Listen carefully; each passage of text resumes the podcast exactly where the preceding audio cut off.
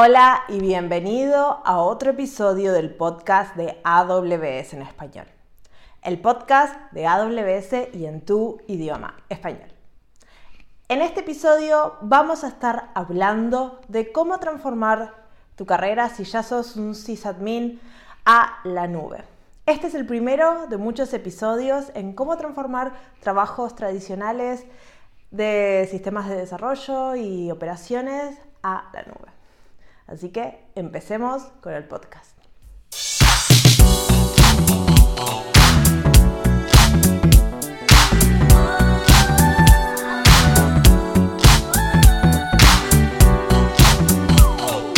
Hola y bienvenidos a este episodio del podcast de AWS en español. Eh, mi nombre es Isabel y soy un Developer Advocate para AWS. Y yo soy Marcia Villalba y también soy Developer Advocate para AWS. ¿Cómo estás, Isabel? Pues muy bien, muy contenta del episodio, del episodio que tenemos hoy. ¿Tú qué tal estás, Marcia? Muy bien, y también muy contenta porque este es el primer episodio de muchos y este, vamos a hablar de cómo convertir tu trabajo al cloud. Entonces, si querés migrar al cloud, no solo tu infraestructura y tus aplicaciones, te vamos a ayudar. Pero también tu carrera, exacto. Que además esto es una pregunta que nos hace mucha gente.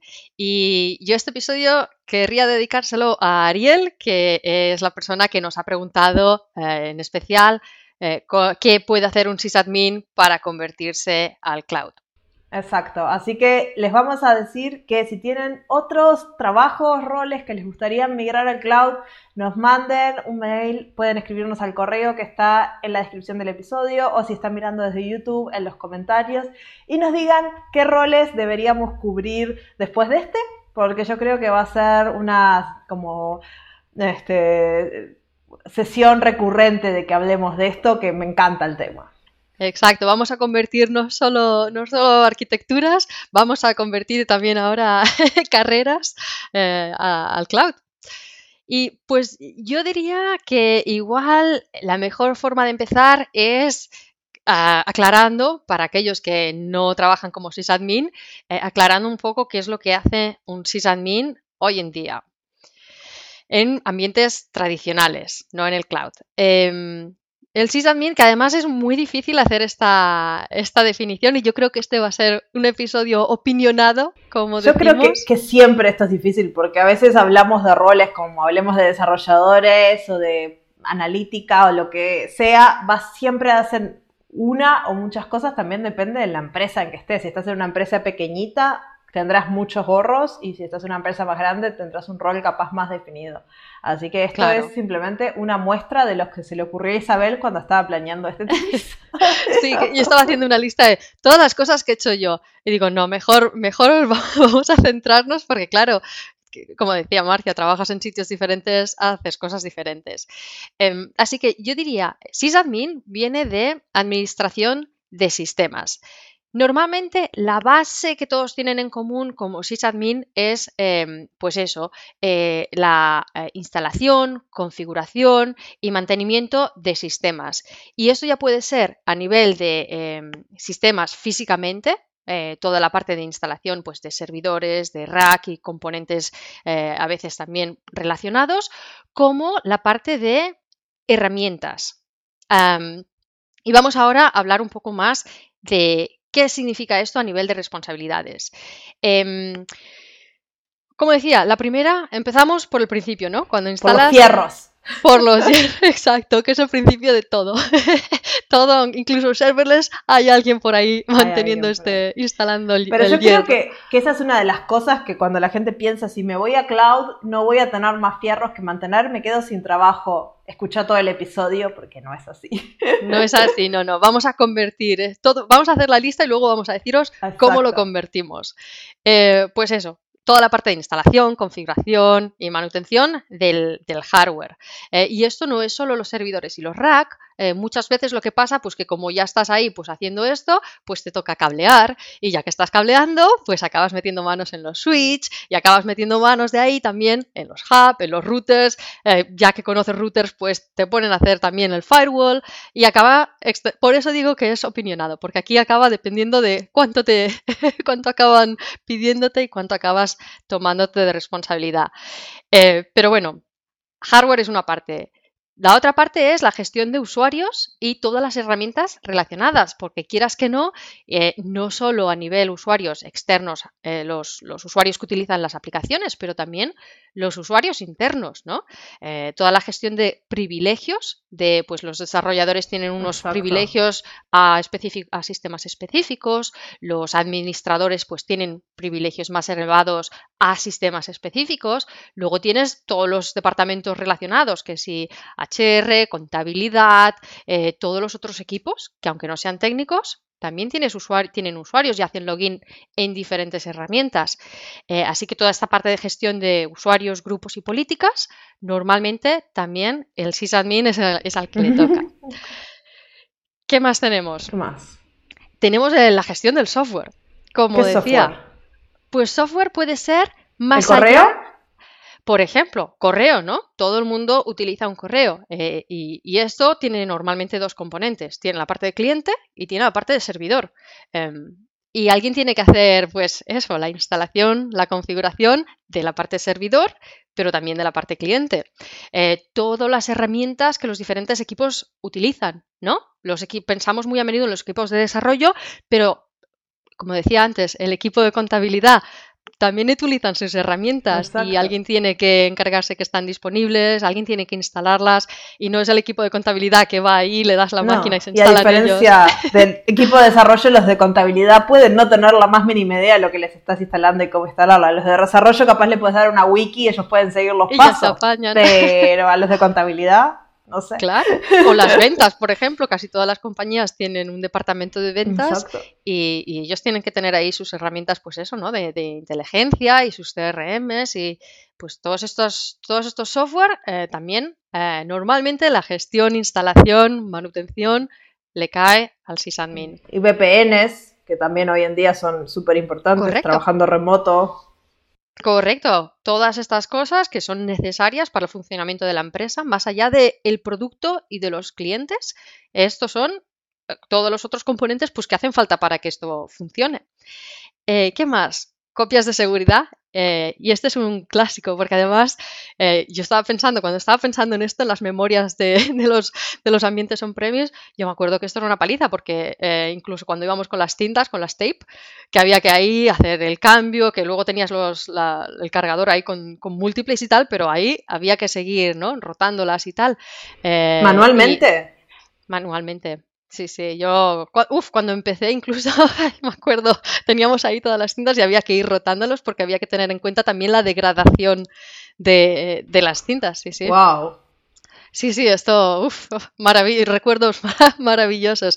Y ya veremos que todas estas cosas es solo para explicar un poco qué son las responsabilidades, que desaparece el concepto de, físicamente de las cintas, ¿no? De, de, irte a la sala y cambiar la cinta, pero no desaparece el concepto de que necesitas de alguna forma tener una copia de seguridad de, tus sistemas y de tus aplicaciones. Lo haremos de otra forma, pero como responsabilidad, pues alguien sigue teniendo que pensar, ¿tenemos copia de seguridad de esto? Exacto. Si, esto y no Solo copias de seguridad de tus aplicaciones, pero también de tus usuarios, de tu software, de tu mail. Exacto, exacto, que es la, tolerancia a fallos de, de tus sistemas. Todos estos conceptos siguen estando presentes, solo que lo haremos de otra forma. Em, ¿Qué más tenemos? Uno de los grandes, que probablemente el más grande, que es la monitorización y que esto te lleva también, normalmente como este departamento pues, se encarga de monitorización, muchas veces le cae la parte de soporte. En empresas más grandes la parte de soporte a veces eh, está en otro equipo, pero muchas veces, sobre todo para la parte de, la infraestructura, de los sistemas, le cae al mismo departamento de, los sysadmin. Así que, y estos son dos temas que consumen mucha parte también del tiempo y del, del esfuerzo, ¿no?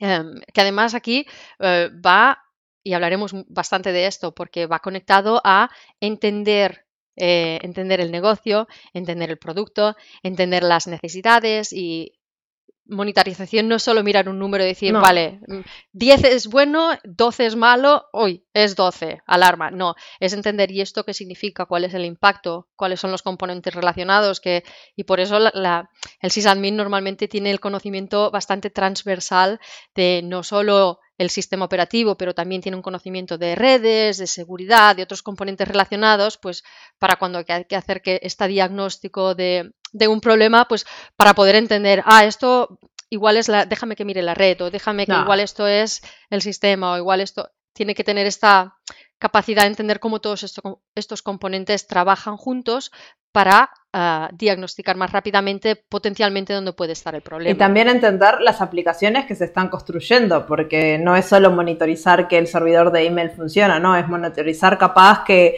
la aplicación que está fue ayer a producción funcione y a mí me parece súper raro que un equipo, porque bueno, yo vengo ahora vamos a hablar un poco de, la cultura DevOps, pero que esté tan alejado ¿no? de, del desarrollador el monitoreo de la aplicación que acabas de construir, pero, pero sí, así, eran, así es en muchas organizaciones, que hay otras empresas o incluso otros equipos que están monitorizando y te llaman y te dicen, hey, está la aplicación caída y ok.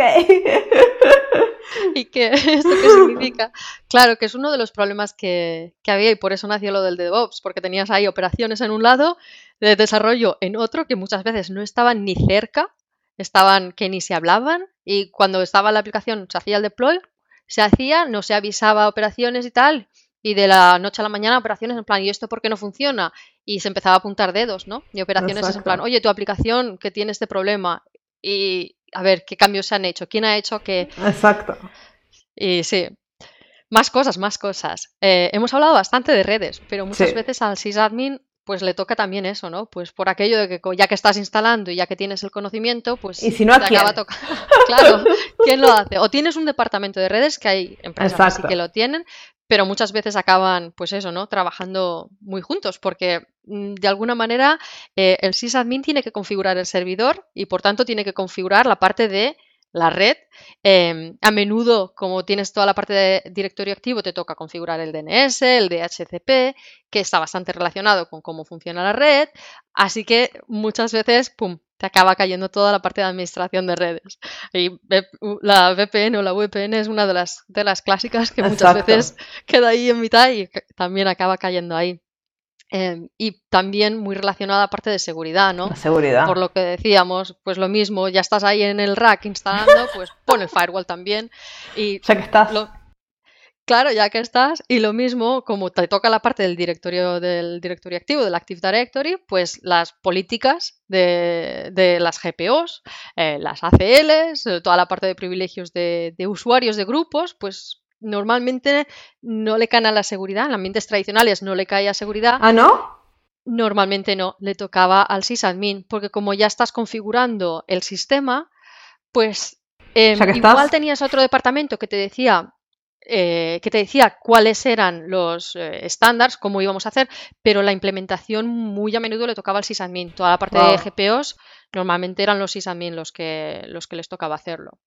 Ah, así que por eso digo que el sysadmin acaba teniendo un conocimiento súper transversal. claro, pero porque te toca, porque te toca instalar un sistema y no lo puedes hacer sin solo, ¿sabes? En plan, yo hago solo instalación del sistema operativo, luego no lo configuro yo. Eh, claro, en plan, se lo paso a otro. Así que te tocaba saber un poco de, todo.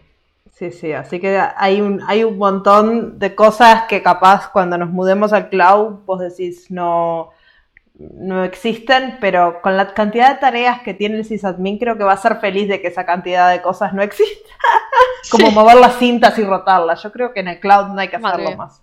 Sí, menos mal. pero lo que sí que es verdad que teniendo tantas responsabilidades no hay una traducción directa. Es muy raro encontrar, se busca sysadmin para cloud. Así que em, si estás buscando trabajo y buscas, bueno, quiero empezar mi primer trabajo en cloud, capaz no vas a encontrar sysadmin. ¿Qué vas a encontrar? Pues hay otros nombres, vamos a dar unos cuantos de nombres así muy cool, muy, muy modernos que se oyen ahora.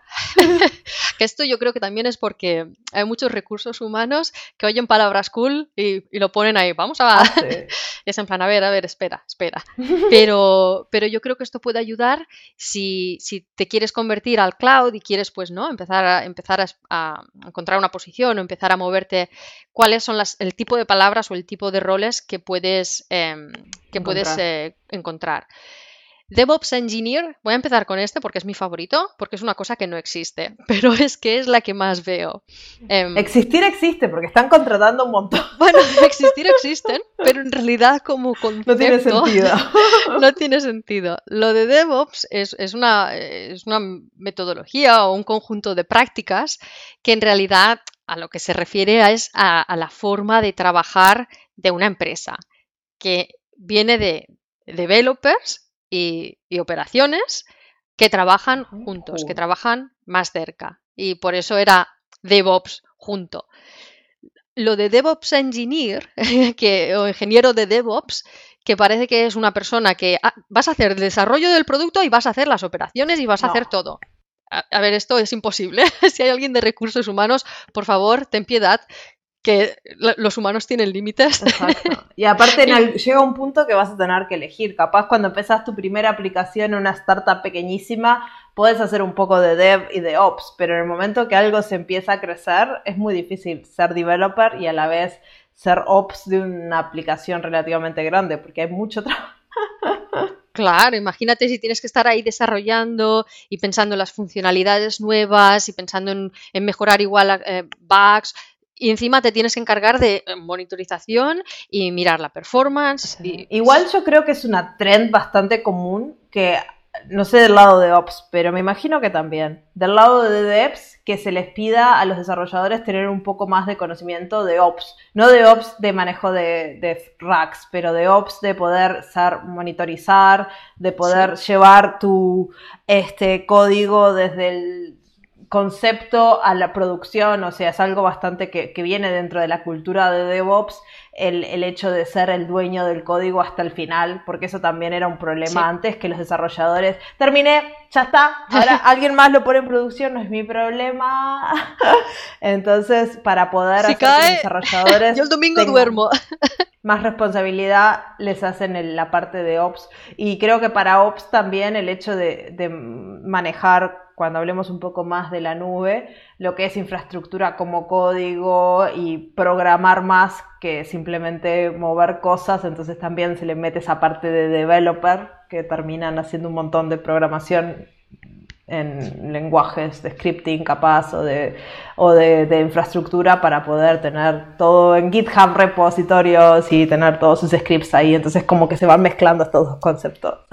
Claro, pero yo creo que eso es súper interesante, que en realidad es aprender el uno del otro. Exacto. Pero el, foco es diferente. Ah, sí, eh, totalmente. El developer, el desarrollador, se va a centrar en el producto, en el producto que la empresa haga, cualquiera que sea. Que, oye, que es el juego del móvil o que sea pues el e-commerce de, de la empresa ellos, eh, los desarrolladores, se centran en el producto.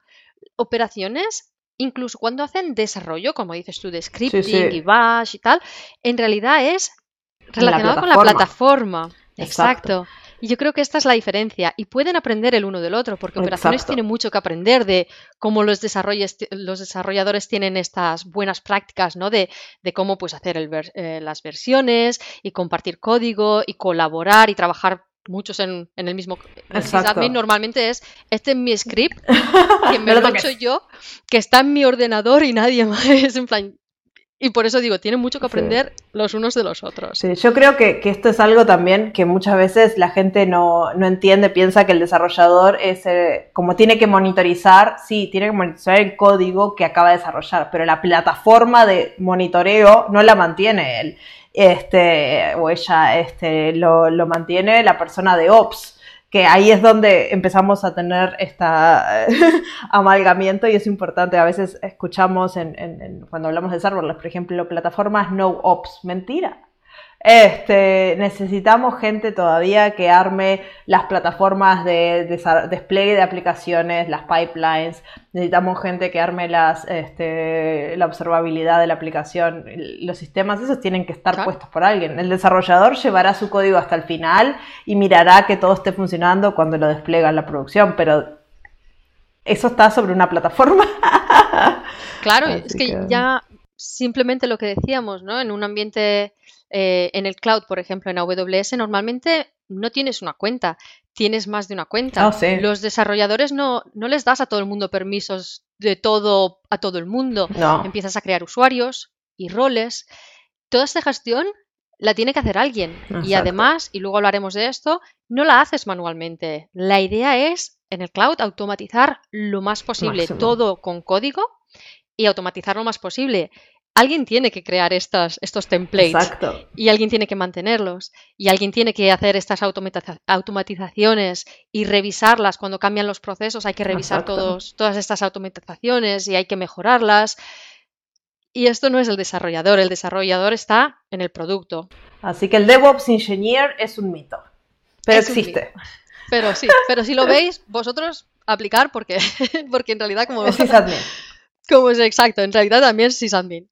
El otro que, se oye mucho es el SRE. ¿Y qué es eh, que Es, eh, creo que es la traducción. Reliability Engineer. Engineer, exacto. Em, y este, este yo creo que es muy, normalmente es mucha gente de, que viene de sysadmin y de operaciones eh, por el tipo de, de, rol. También hay mucho desarrollador pero eso, desarrolladores con una orientación hacia operaciones o es operaciones con una orientación a desarrolladores. Y esto a desarrolladores no me refiero a oh, construir aplicaciones. Me refiero a lo que decía Marcia, que cuando tenías un problema, pues decías, ¿cómo puedo automatizarlo? Voy a crear un script que haga esto, ¿no? Que si tienes esa orientación a intentar hacer esto, SRE pues puede ser una, yo creo, hay mucha gente, por ejemplo, que está en este rol, que son los que manejan los clústeres de Kubernetes, por ejemplo, o que es un rol que en la nube es muy común, porque mucha gente, muchas empresas tienen clúster de Kubernetes y hay que hacer un montón de trabajo manual y de automatización, pero hay que hacer ese trabajo y monitorearlo, y ahí es, el, el rol que yo he visto, los RS. Sí. Y de nuevo es, eh, es, la plataforma. O sea, vamos siempre a calificar esto. ¿eh? En todos estos roles, la diferencia es siempre producto o plataforma. Y sysadmin tiene la experiencia de manejar plataformas, así que las puedes convertir plataformas en el cloud y habrá que aprender cómo funcionan en el cloud, pero el conocimiento de las plataformas, de qué son las cosas que pueden fallar, de cómo los componentes se conectan entre ellos, este conocimiento es súper reutilizable y súper válido. Y la otra, que yo creo que es así un poco más diferente, pero que precisamente por este conocimiento de, la interconexión y de los diferentes componentes, es la de eh, arquitecto de cloud, cloud mm. architect.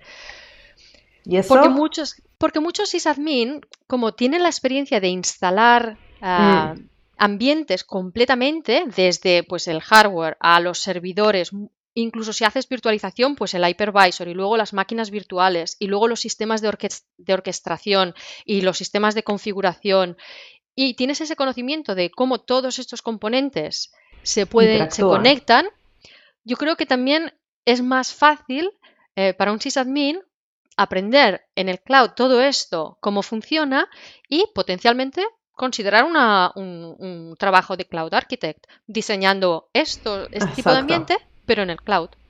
Exacto. Y eso está buenísimo porque Cloud Architect es una posición que hay un montón porque las empresas que se están mudando a la nube son muchísimas y, este, y están a la búsqueda de, gente con visión de sistemas y yo creo que el sysadmin, como vos decís, es un rol perfecto porque claro. si ya construiste sistemas en tocables, en, real person, ahora es momento de crear sistemas virtuales que al final tienen los mismos challenges o parecidos. Es sí, exactamente. Es todos los conocimientos que tienes eh, en ambientes tradicionales a nivel de alta fiabilidad, tolerancia a fallos, eh, disaster recovery, todos estos conceptos en realidad no han cambiado. Sigue siendo lo mismo. Para tener más tolerancia a fallos, lo que necesitas es, en lugar de un componente, múltiples componentes que hagan lo mismo. Para que un clúster funcione, hay diferentes modalidades, activo-pasivo, activo-activo. Para hacer esto necesitas un quórum. Todas estas em, conceptos. exacto, conceptuales, todos estos conceptos son válidos y funcionan de la misma manera. Es simplemente con otros. Lo que cambió, capaz, es la implementación, porque antes, capaz, vos decías, bueno, si necesito redundancia, me sale carísimo, entonces tenías que, capaz, buscar formas un poco menos limpias de hacer la redundancia. Pero hoy en día en el cloud puedes tener redundancia de lo que quieras porque usas lo, pagas lo que usas, entonces. Como Es solo saber, ah, redundancia es multi-AZ. Es solo saber traducir pero el concepto es el mismo, de que en realidad lo que estás haciendo es poner más, más servidores o distribuir en múltiples data centers, en centros de datos diferentes que estén geográficamente distribuidos. Estos conceptos a nivel bajo es lo mismo, es solo traducirlo en, en la implementación en el cloud. Entonces no hay que tener miedo cuando nos queremos migrar nuestro título a la nube porque lo que ya sabemos nos sirve. Lo que capaz no, tenemos que ir a andar cambiando cintas manualmente, vamos a tener que aprender algunos eh, servicios que ahora vos vas a contarnos este, cuáles serían los principales que tenemos que aprender, pero, pero no hay nada, nadie reinventó la rueda, es todo cosas que ya existían, que simplemente las aplicamos a otra plataforma y, con otros servicios y otras herramientas, pero al final de cuentas, si lo, hace, lo hiciste por 10 años, cuando vayas a la nube vas a decir que bien, no me tengo que revolcar por el piso. Sí, que yo creo que es eso, que es quitar el miedo de no, no es empezar de cero y no es en plan, pero yo nunca he utilizado el cloud, así que yo no sé nada. No, no. A ver, tienes un conocimiento fantástico y, lo, y solo hay que adaptarlo. Pero el conocimiento, los conceptos, todo eso es, sí, sí, súper útil. Así que, pues... ¿Qué servicios hay que aprender? ¿Cómo, cómo arrancamos esto? a ver, para, lo primero yo que recomendaría es pues este conocimiento de, la base. Yo empezaría por eso, convirtiendo este conocimiento de base. Y la base normalmente, pues eso, eso, eh, las redes y los sistemas. Em, las redes en el cloud no es que no existan, no es que se encargue otra persona de hacerlos, porque sigue, sigue haciendo falta hacer con una, cierta configuración y sigue haciendo falta, pues, que los componentes de alguna forma hablen entre ellos. Exacto, y también eh, para agregar la seguridad entre las diferentes. Exacto. Que es lo mismo que se hacía antes, pues que con, con VLANs y con Switch y con todos estos tipos de componentes. No lo vamos a hacer de esa forma porque no tenemos el componente físico, pero sí que de alguna manera hay que decir eh, estas, estas comunicaciones como suceden.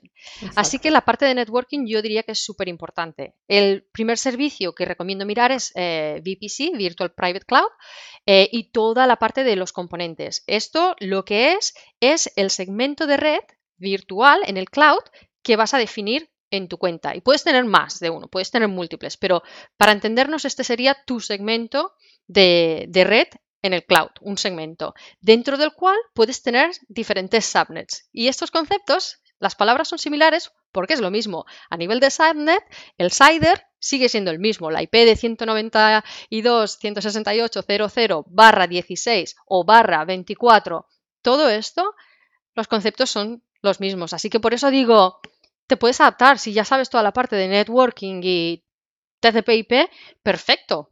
Eh, no te tengo que explicar lo que es una subnet, eh, no te tengo que explicar cómo segmentarla, porque ya lo has estado haciendo, así que es lo mismo. Em, la parte luego de security groups. Em, la parte luego eh, que es más que nada la parte de accesos, donde pones muy similar a lo que hacías en el firewall, en un ambiente tradicional, de eh, el, origen, la destinación, el, destino, el puerto o los protocolos, que, y si quieres habilitar o si quieres eh, denegar. Em, las NACL muy similares, uno es stateless y el otro es stateful. Similar Ah, de nuevo, los mismos conceptos que se aplican para un firewall, si es tráfico de ida y de vuelta, o solo basta habilitar el tráfico de ida y por defecto el tráfico de vuelta ya está habilitado. Todos estos conceptos, lo mismo, solo que se llama Security Group y NACL. El VPC peering, que son las conexiones entre múltiples VPC, como decíamos, diferentes segmentos de red. Así tienen que hablar. Exacto. Los conceptos son los mismos. El Transit Gateway, que es un componente que pones y permite hacer toda la parte de routing mismas palabras, entre múltiples VPCs o incluso entre redes on-premise, entre diferentes redes. Las conexiones a Internet también están ahí, que tenés que setearlas, porque a veces uno dice, ah, esto es una red virtual, está en Internet. No. No. Como en la vida real, vos cuando tenés tu propio basement lleno de máquinas no están conectadas a internet a no ser que las conectes y acá es lo mismo. Exacto. Y la parte, tú decías una muy importante, la, la VPN, ¿no? Lo mismo, si vas a conectar el cloud con tu on-premise, eh, pues estas conexiones que son conexiones privadas y seguras, pues lo mismo, hay que crearlas, hay que configurarlas, ¿no? Eh, y funcionan, y los protocolos son todos lo mismo, ¿eh? que, eh, que, al final del día son, son todos TCP/IP, sigue siendo TCP/IP y todo sigue siendo, sigue siendo lo mismo. Entonces no asustarse. La visualización es diferente, lo único que va a que aprender las nuevas interfaces, de, de, cómo verlo, y pero si ya lo hiciste en la vida real, hacerlo en la nube no te va a costar mucho. Cambiar el cómo, pero el qué es el mismo que. la parte de, em, autenticación y, autorización y acceso, la parte de AAA, eh, I, eh, IAM, lo digo en inglés o en español, o IAM. IAM, yo sé cómo diría. no lo sé. El acceso a em, usuarios y Exacto. Esta es la parte de pues, creación de usuarios, como hacíamos muy similar antes. Usuarios, hay grupos que contienen usuarios y hay políticas. Y las políticas se pueden usar, eh, asignar a usuarios, se pueden asignar a grupos, hay también el concepto de roles, eh, se puede hacer federación, que estos son conceptos que también existían antes. De nuevo, es simplemente aprender y el servicio eh, en este caso sería IAM o IAM. Más servicios. Y ahora ya sí que empezamos a cambiar porque del mundo on-premises hacíamos las cosas bastante manual. Si ya has empezado a hacer automatización en el mundo on-premises, muchos de estos te va a ser súper fácil. Sí, yo creo que capaz es uno de los conceptos más importantes que alguien capaz viniendo de on-premise tiene que aprender cuando va a la nube. Este, la automatización y el creación de scripts y de, y, de replicación, porque la infraestructura es virtual, la puedes escribir cuantas veces quieras. Claro. Ya no hay que esperar a que yo está, está el server ahí no, aquí es todo, claro, la velocidad aumenta, con lo cual hay que automatizar y, es posible pues borrar y crear ambientes y lo que dices tú es mucho más flexible, mucho más dinámico, pero eso también significa que hay que automatizar lo más posible y hacer cosas que sean repetibles y, y flexibles. Em, y para esto tenemos diferentes aspectos. El primero, el que comentas tú, ¿no? Construir estos ambientes. Eh, en este caso, como no es físico la instalación, sí que hay la posibilidad pues, de hacer eh, lo que se llama infrastructure as code. Infraestructura eh, como código, sí, de toda la vida. Exacto. Y bueno, toda la vida para los de on-premise no. no, toda la vida el nombre como código. como código. Pero sí, y el servicio en este caso es CloudFormation.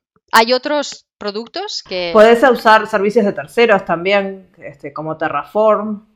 sí, este, que es muy conocido. estás acostumbrado. Pero CloudFormation, yo, yo creo que si vas a empezar en AWS, capaz es la forma más fácil y, que vas a encontrar toda la documentación. Básicamente CloudFormation es confuso porque es, dos cosas, es el servicio que te permite replicar y mantener tu infraestructura. También es el lenguaje de, programación o de scripting, no sé cómo se llame, este, que te permite escribir y definir tu infraestructura. Pero, pero si vas a hacerlo solo en AWS, lo más fácil es usar CloudFormation. Sí. Este, Así que yo diría eso, empieza intentando entender los conceptos, pero luego intenta también aprender cómo hacerlo con código lo más posible.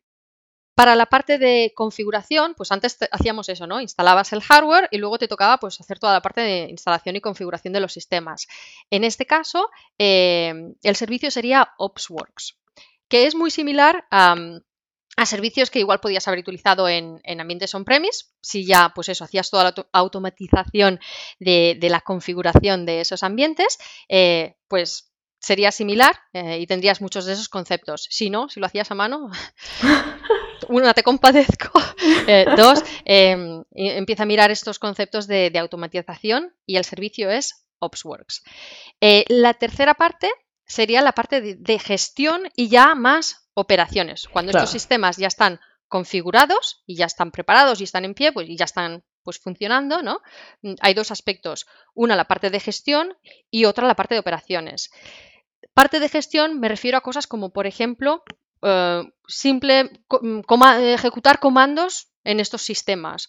O puede ser la parte de patches, de actualizaciones, ¿no? Que esto también eh, normalmente es el sysadmin, ¿no? Porque es el que es responsable de los sistemas. Y las actualizaciones, si tienes, ya tengas Windows, ya tengas Linux, pues normalmente hay actualizaciones que hay que ir instalando. Exacto. Em, de nuevo, hay que automatizar. Igual en, ambientes tradicionales, pues utilizabas eh, Busus o lo que fuera. Em, aquí, pues hay sistemas que te permiten, es un paso más allá. Te permiten hacer estas actualizaciones, pero te permiten también monitorizar, eh, monitorizar el estado. Y como estos ah. ambientes, claro, y como estos ambientes ahora tienen esta volatilidad, antes, por ejemplo, si no se instalaba una instalación en un servidor, había que entender por qué y hacer diagnóstico. Ahora es más, es más fácil porque, oye, no funciona cosa, borras, creas, pum. sí, también está, está el concepto, yo creo que al menos que está bastante de moda, de la infraestructura inmutable, que vos vas a no vas a actualizar el sistema operativo, vas a crear una infraestructura paralela con el sistema operativo nuevo, le vas a instalar tu aplicación y la infraestructura vieja la vas a tirar. Y capaz eso ya es demasiado para la gente que se está intentando migrar, les como wow. Pero la infraestructura es tan descartable que puedes hacer ese tipo de cosas y es una cosa muy común hoy en día en la nube de hablar de infraestructura inmutable que es mucho más fácil de mantener porque no tenés que estar preguntándote, ah, actualizó el sistema operativo, actualizó todos los nodos, actualizó algunos o cosas más complicadas como actualizar la versión de Python, que capaz afecta a tu aplicación y cosas por el estilo. En cambio, ahora es, levantas toda una infraestructura nueva con todas las versiones que necesitas y después cuando está lista, testeada y todo está perfecto, agarras tu infraestructura vieja, pasas el tráfico, matas la vieja y ya está. Mucho más fácil, mucho más fácil. Pero sí, por eso es también el concepto de actualización es el mismo, es solo cómo lo haces o la instalas en los sistemas que tienes o lo que dices tú, montas un sistema paralelo y ¡pum! cambias el tráfico. Pero el concepto es el mismo, es, tener los ambientes que estén pues con todas las dependencias con las últimas versiones. Y que es muy importante, tan importante en premise como en la nube. Claro, y el concepto de entender qué cosas se pueden romper cuando haces esto y qué cosas hay que testear antes de, pues, incluso en sistemas inmutables, hay que hacer toda la parte de testing para asegurarte que. Y esa es la gracia de los sistemas inmutables, que puedes testear sin tráfico de producción. Exacto. Pero, pero sí, pero entender, ah, ¿cuáles son los tests que habría que hacer? ¿Qué habría que testear? ¿Cuáles son las dependencias que se pueden ver afectadas? Este conocimiento sigue siendo válido y sigue siendo útil, ¿no? Muy importante. Y System Manager es el servicio para esto que decimos de operaciones y gestión y hace muchas más cosas. Hemos hablado de actualizaciones, hemos hablado, también te hace la parte de, eh, te permite ver el estado de todos los eventos eh, que hayan y esto lee de diferentes eh, fuentes. Lee de CloudWatch, de CloudTrail, lee también de la PHD, de la Personal Health Dashboard, que indica si, por ejemplo, hay eventos de AWS pues por ejemplo, si una availability zone, si una zona de disponibilidad se ve afectada, pues estos son eventos que aparecen en esta dashboard. Si no la estáis usando, súper recomendada, porque te dice también tus propios componentes, cuáles de ellos se pueden ver afectados. Em, todas estas ah, alarmas y eventos de operaciones centralizados en, una, en, una, consola, así que muy útil. Y te permite gestionar ventanas de, freeze windows, ventanas de manutención, que por ejemplo esto también en on-premise, cuando hay que hacer cualquier cosa, o por ejemplo en eventos importantes, Black Friday, ¿no? Eh, que se dice, no, nadie, nadie hace deploy, que es un evento crítico, eh, pues estas ventanas de, donde no hay cambios eh, también te permite gestionarlas. Y, muchísimas otras cosas, también para la gestión, por ejemplo, de, del, em, de inventario de ver ah, qué aplicaciones hay en los diferentes sistemas. De eso hablábamos cuando queríamos migrar a AWS hablábamos de estas herramientas de inventario. De descubrir, mm, porque claro, hay muchas cosas que normalmente con la automatización y con, si se hace todo de esta forma, pues no, hay no se desvía uno de, los estándares.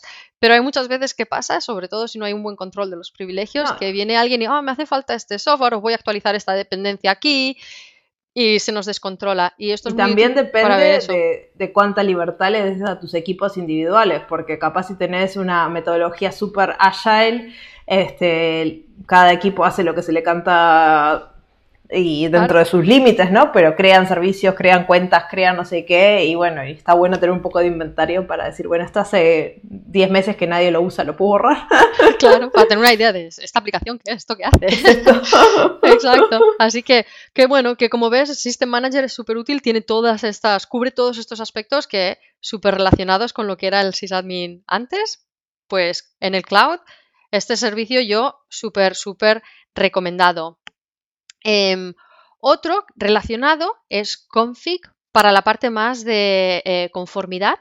Eh, pues, por ejemplo, eh, en ambientes donde hay definidos estándares de cómo tiene que ser la configuración, pues lo que decíamos, o para detectar estas desviaciones o incluso para, como siempre, tenemos que automatizar lo más posible. Así que también es posible cuando se detecta una, configuración anómala, ¿no? Que, no, que, no es, que no respeta nuestros estándares, se puede automatizar también volver a cambiarla o, volver a o ejecutar acciones para, para, corregir ¿no? estos estados. Em, y la última, relacionada así con automatizar lo más posible, porque estamos en el cloud y hay que, lo más que vaya automático mejor, mejor. Es, es, la parte de las pipelines de CICD, de Continuous Integration, Continuous eh, Deployment o Development. ¿Qué es? Cada uno cambia. Este, tuve que el otro día buscar los nombres en español porque voy a dar una charla en Reinvent sobre tips para tu proyecto de serverless en español y tuve que buscar esto y ya me olvidé cómo era, pero tenía unos nombres rarísimos. Integración continua. Integración continua y no sé, otra cosa de continuo, pero bueno, las busqué y, no tenían sentido en mi cabeza, así que les digamos CICD. Exacto, CICD. Eh, que ahí tenemos toda la parte de la, de la suite code, lo que sea, code deploy, code build, code Si estás dentro de AWS, porque a ver, esto también lo puedes sacar desde sistemas de terceros y si estás usando en tu ambiente on-premise Jenkins, lo puedes traer a AWS, no no tenés por qué cambiar toda tu mentalidad. ya, pero trae muchas cosas que siguen funcionando y, claro. y incluso si puedes mezclar servicios de, la suite de code, que por ejemplo el code pipeline, que es como el que orquestra todo el despliegue de la aplicación, podés ponerle que todas tus aplicaciones se compilen usando Jenkins o cosas por el estilo, como lo hacías en el on-premise. Claro.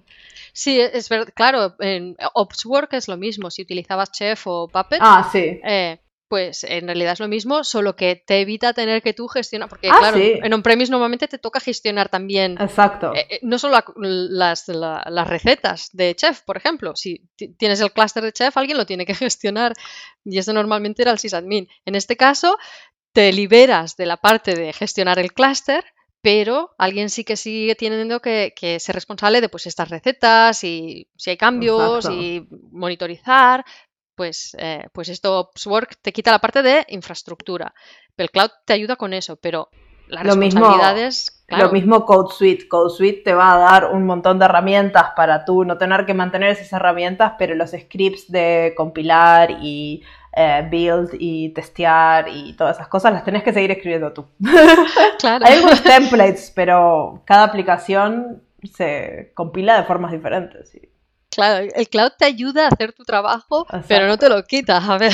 No, no, Y te agrega nuevo, te agrega problemas nuevos que vienen con, la nube, que yo creo que, que, eso es algo que, bueno, siempre cuando trabajas en AWS, creo que parte de la filosofía es intentar simplificar la vida de todo el mundo trabajando ahí, pero también al simplificar la vida se abren un montón de oportunidades de crear aplicaciones más grandes, que escalen más, la agilidad y las expectativas que tienen los equipos cuando trabajan en sistemas con la nube, que es todo más rápido. Entonces, bueno, es todo más sencillo capaz, pero después es todo más rápido y todos tienen expectativas de que entregues mañana, así que trabajo hay de sobra.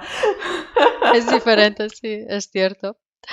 Y luego ya la, última parte, que es, como decíamos, ¿no? Súper importante.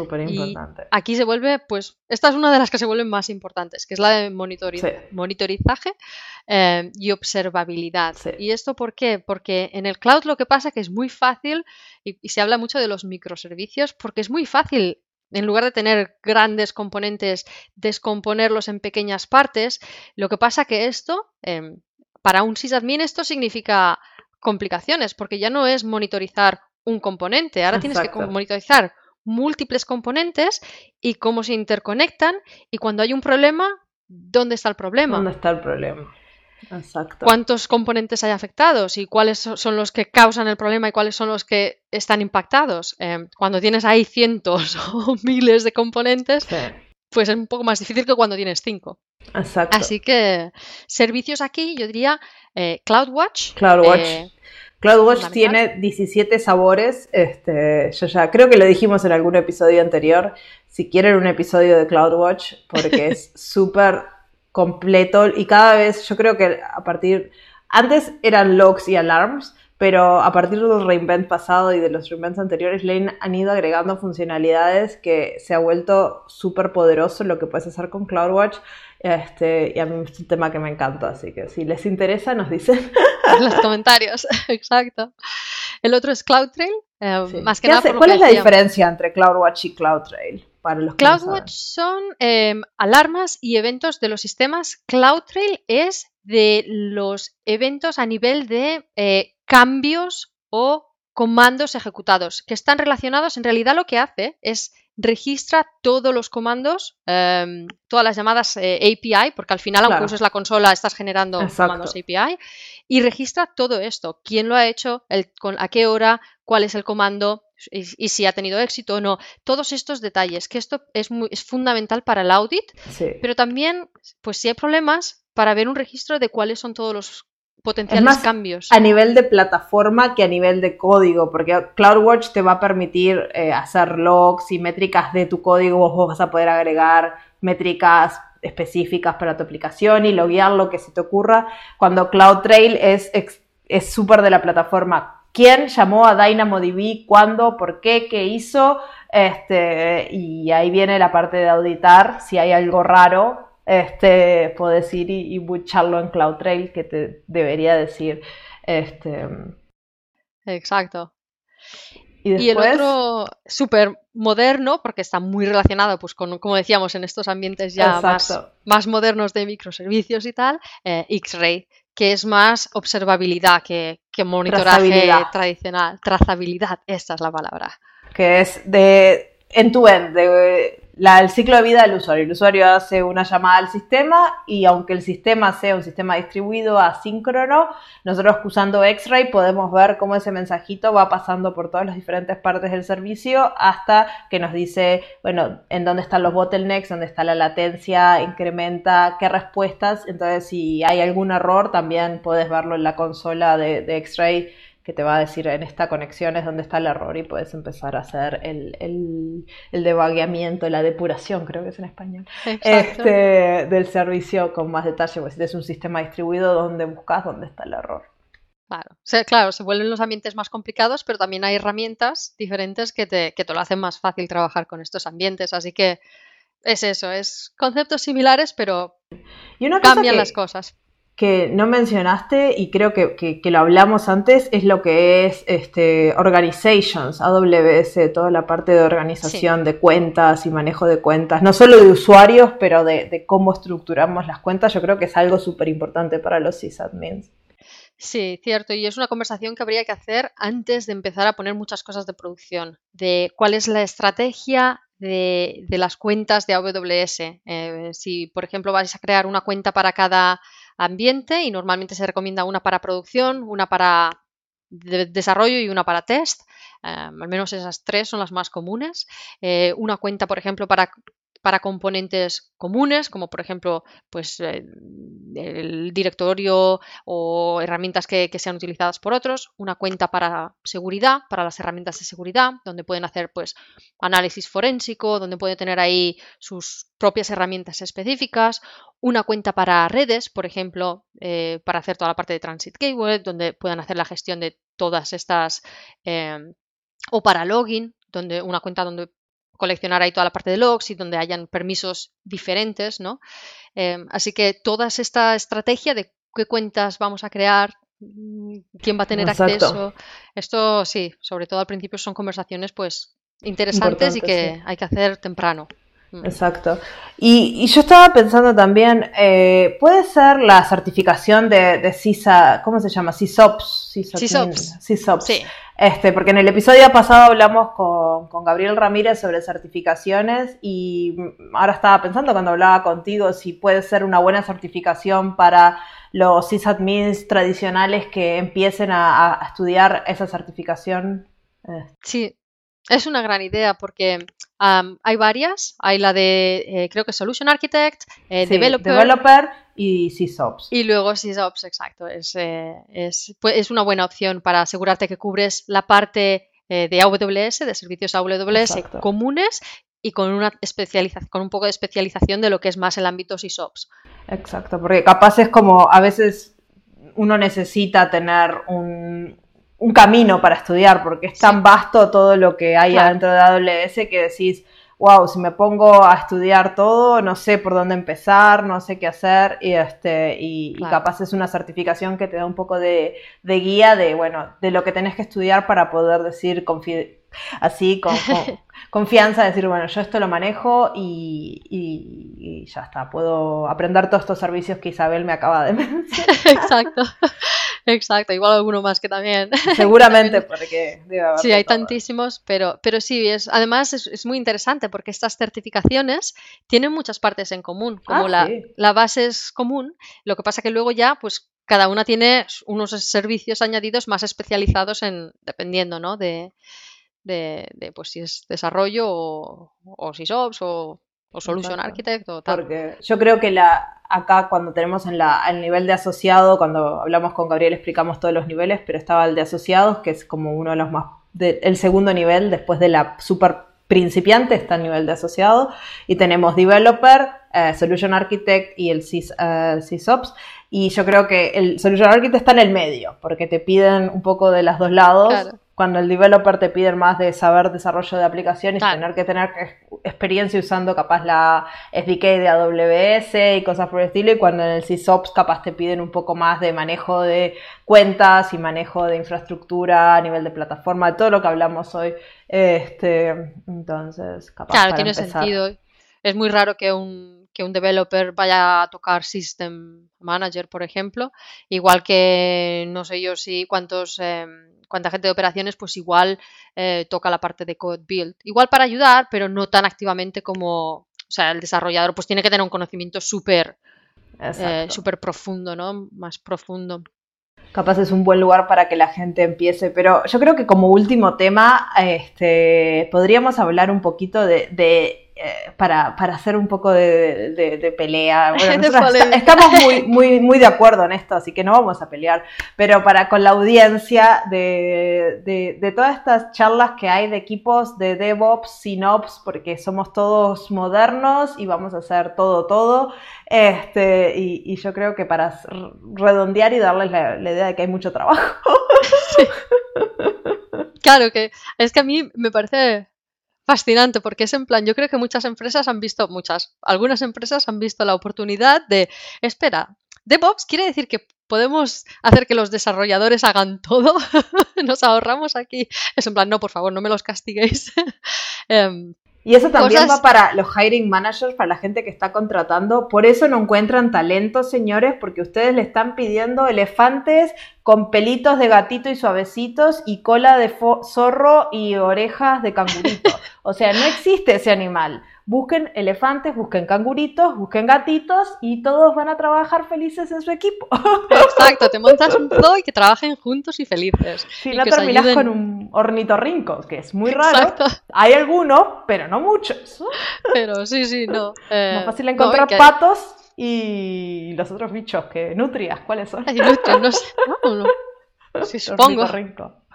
Pero sí, sí, claro. Pero no, pero es verdad. Em, y, esto pasa mucho. Y, a veces lo que, lo que he visto también es que buscan em, DevOps y buscan desarrolladores. Y bueno, DevOps, em, Ops es fácil, ¿no? Es tú lo, lo que decías antes, tú lo construyes, tú lo mantienes y el desarrollador se encuentra en plan, yo lo, vale, sí, ¿y esto qué significa? ¿Que, que, tengo, que me llamas el domingo si falla?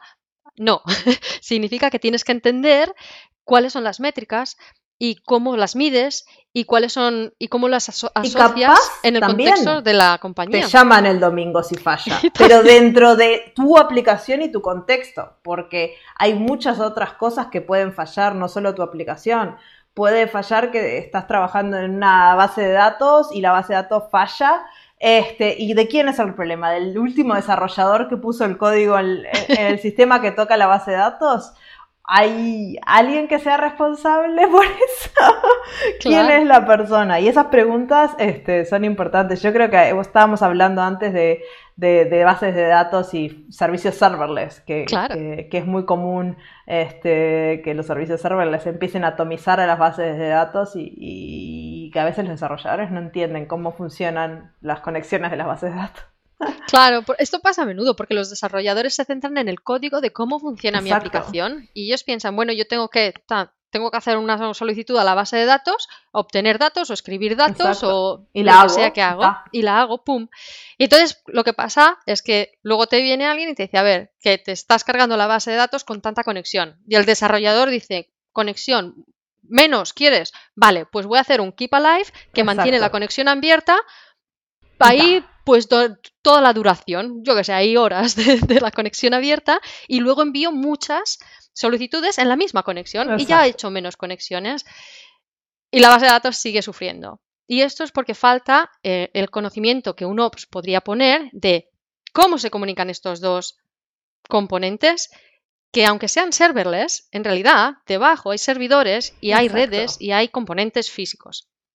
Y lo que sucede a menudo es que se nos olvida que cada una de estas solicitudes, en realidad, volvemos a, ya lo hemos dicho un montón de veces, TCP/IP, que al final está ahí, sigue siendo la base de las redes y sigue ahí.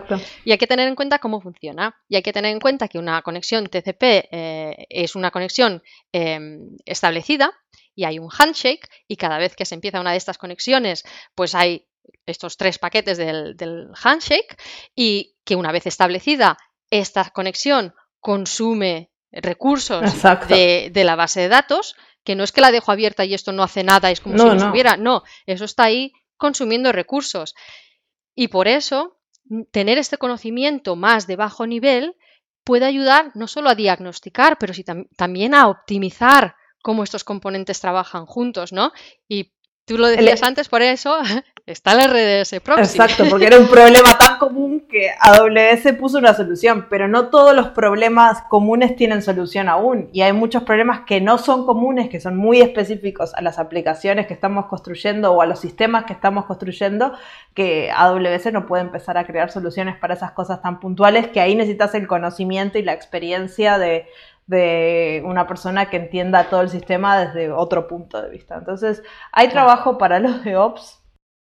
Hay trabajo para todo el mundo. Es diferente, sí, es diferente, pero también el trabajo de los desarrolladores es diferente cuando vamos a hablar de la nube y también el trabajo de la gente que hace analítica es diferente y también el trabajo de la gente que hace machine learning y también el trabajo del desarrollador de frontend es algo que podemos hablar y ustedes nos tienen que decir que roles les gustaría que transformemos a la nube, pero van a ver que todos al final, cuando trabajamos en tecnología, tenemos que reinventarnos y reescribirnos todo el tiempo. Y hoy vamos a estar hablando de estos cambios y capaz en tres años tenemos esta misma charla y son otros cambios, este, porque así es el mundo de la tecnología.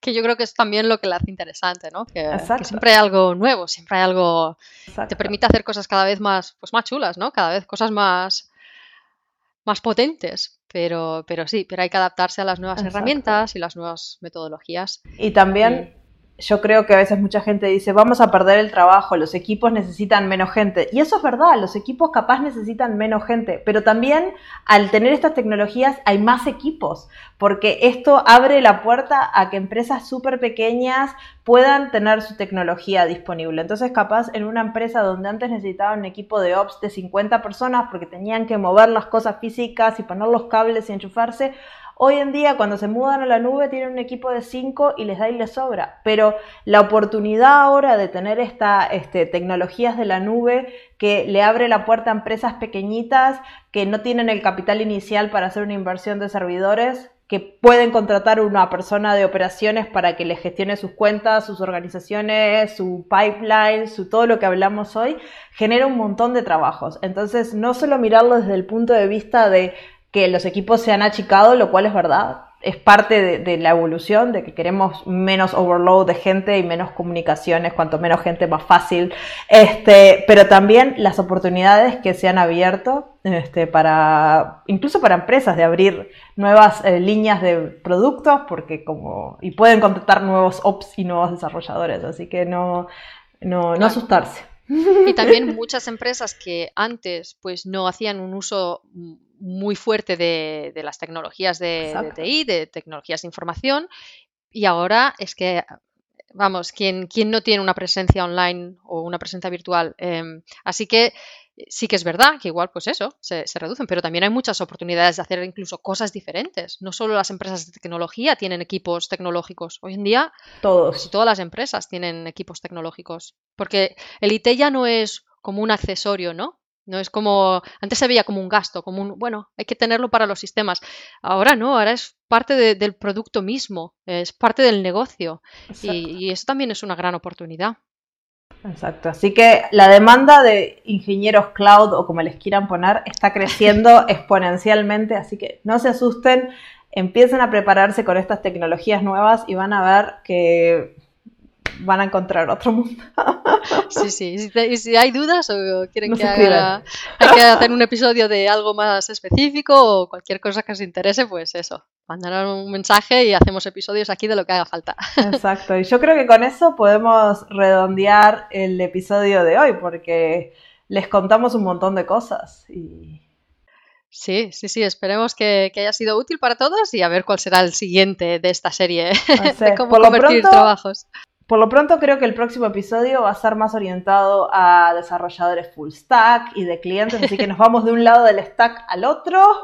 Así que esténse atentos y al final de año recuerden que tenemos Reinvent, que con eso este, vamos a estar también del 30 de noviembre al 18 de diciembre está Reinvent y vamos a estar, estamos pensando en unas ideas muy interesantes para interactuar con ustedes y entretenerlos durante esas semanas, así que... Divertirnos juntos, exacto.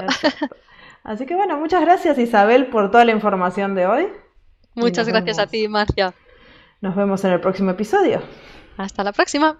Chao, chao. Muchas gracias por escuchar el podcast hasta el final. Como siempre, en la cajita de descripción del episodio les dejamos un montón de links que les pueden ser interesantes para mirar en el futuro y un correo electrónico al cual nos pueden escribir diciéndonos qué trabajos les gustaría que transformemos a la nube en el futuro. Esto es todo por hoy. Nos vemos en dos semanas en el próximo episodio del podcast de AWS en español. Chao, chao.